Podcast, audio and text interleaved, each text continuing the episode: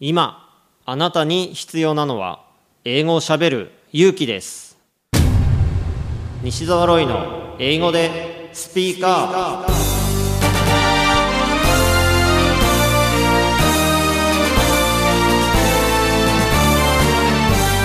こんにちは。イングリッシュドクターの西澤ロイです。スピーカー。これは英語が少しくらい下手でも間違っていても大きな声でしゃべるとか堂々と意見を言うという意味です。英語は喋らないと絶対に使えるようになりません。今回も様々なレベルの英語学習者の方に英語で喋っていただきましょう。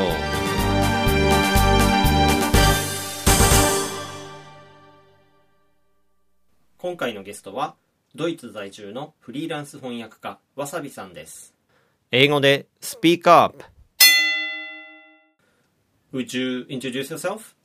Yes, uh, I am Yuko Fujisawa. Uh, I've been living in Berlin for almost three years now, and I work as a freelance uh, translator in Berlin. When when did you start uh, living in Germany? Uh, it was 2015, Okay, like three years ago. three years ago, exactly three years ago. And uh, first, I did not have any experience in translating, and uh, I moved to Berlin um, right after graduation of my university. Okay. and I didn't study uh, translation, interpretation, anything at all, but I just started this business by myself, and I could move to Berlin because I could get the clients in Japan. How can you do that? You know, with no job experience, Yeah, and you become a freelancer. yeah. I just started. I just made a business card Okay. with my name as a title, uh, freelance translator. And I went to several events or seminars and I talked to people that I'm a freelance translator. So if you have anything that you want to translate it in Japanese or English, I can do it.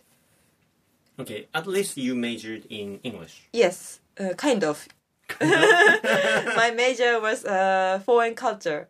A foreign culture. Okay. So it's it is really broad meaning. I didn't have anything like special.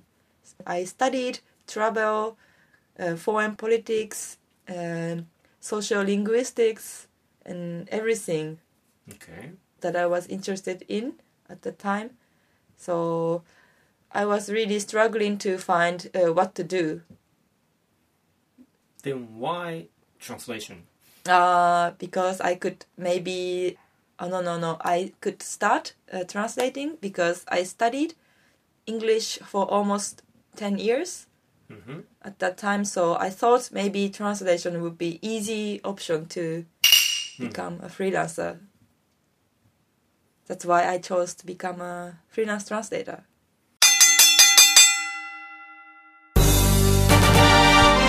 英語でスピーカー。下手でもたどたどしくても何かを話せばコミュニケーションが生まれます。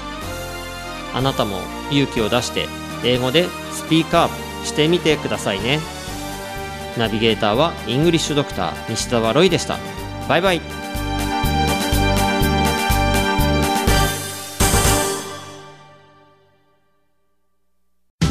英語。覚えたくて頑張ってるんだけどな。そんなあなたのためにイングリッシュドクター西澤ロイが開発した英会話教材 Just in Case 暗記はもう必要ありません。